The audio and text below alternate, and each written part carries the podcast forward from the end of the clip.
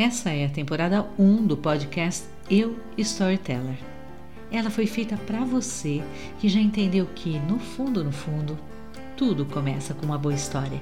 Nesses episódios, vou compartilhar uma série de conversas que tenho tido com storytellers bem legais, pessoas comuns como eu e você, feitas de histórias. Tem uma história que vai emocionar você, outra que vai deixar tudo muito explicadinho. Tem também aquela história que vai levar você para outro lugar. Outras ainda que vão fazer tudo isso de uma só vez. Vamos ouvir? Tenho sempre me esforçado em levar para os episódios do meu podcast a força que o storytelling tem na minha vida e na vida de quem o experimenta. Quando digo isso, algumas pessoas, as mais sonhadoras, sabe, pensam que estou falando de poesia e de encantamento. Outras, entretanto, mais objetivas para as coisas da vida, entendem que posso estar falando de persuasão e de argumentação. Como quer que seja, o storytelling pode ser sim tudo isso, mas acho que ainda não disse algo aqui para você.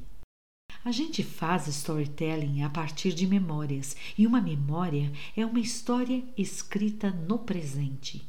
Não basta, portanto, como pensam alguns, colocar uma memória em cena, assim, sozinha, desamparada, avulsa e desarticulada ainda que com a intenção de encantar, persuadir ou argumentar. É preciso mais e muito mais. É preciso vestir a memória de requintes, de pompa, de docilidade. Garantir a ela solenidade absoluta é por este motivo que você deve ter cautela ao usar uma memória na sua história, no seu storytelling.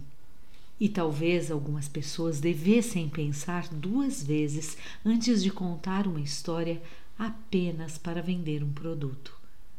Uma memória é uma história escrita no presente e devemos dar a ela toda a solenidade possível. Ela não cabe no papel ou em um filme, numa ligação telefônica, num presente, numa foto. Nem caberia neste podcast.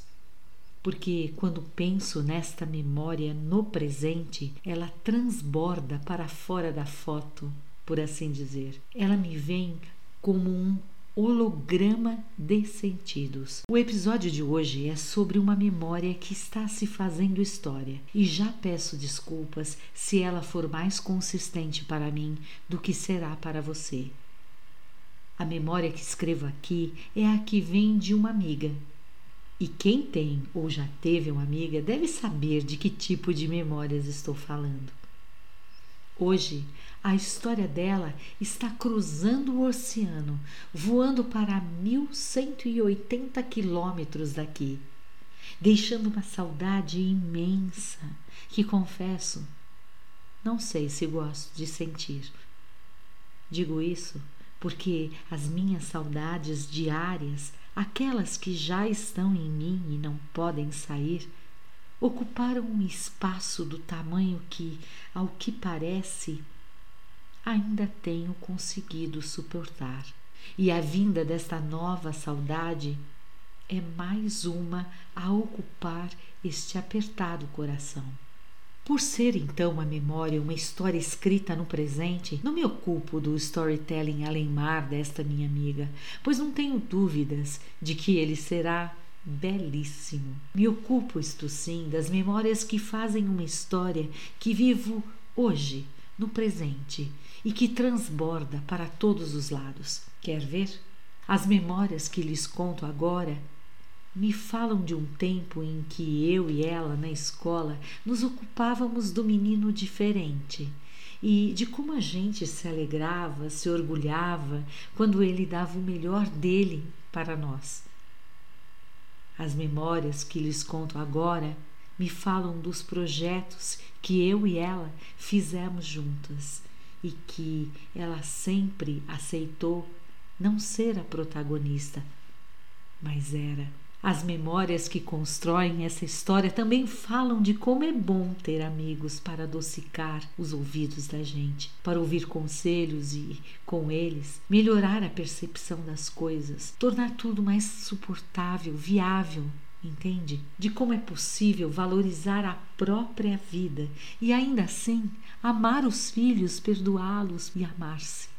Dentre as memórias desta história que lhes trago para o presente, também estão as conversas nos jardins da biblioteca.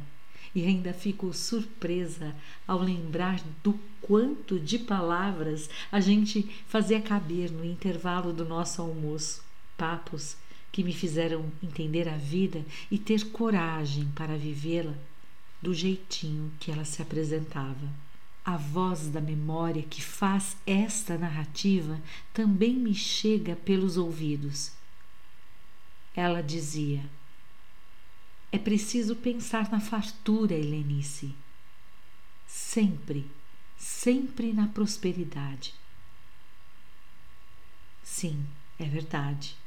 Fartura de amor, de confiança, de saúde, de posses, de paz, de saberes e de respeito.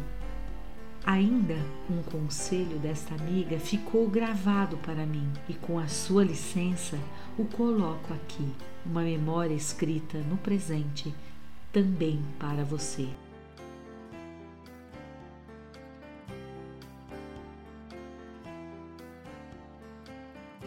Sinta a energia que isso traz para você, uma energia pura, uma energia do seu ser.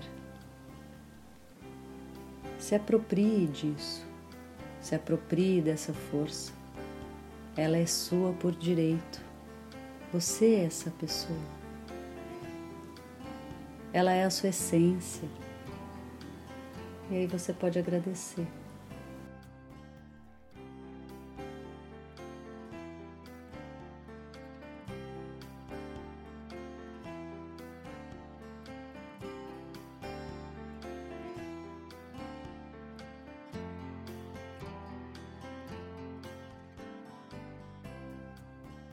O que mais é possível escrever sobre esta memória escrita no presente? Apenas obrigada, Dani. Boa viagem.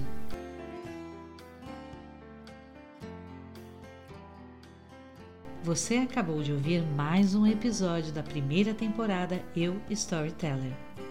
Tem uma história para contar? Escreva para mim labvozes@gmail.com. Eu sou Helenice Schiavon e estou também no Instagram, arroba Labvozes.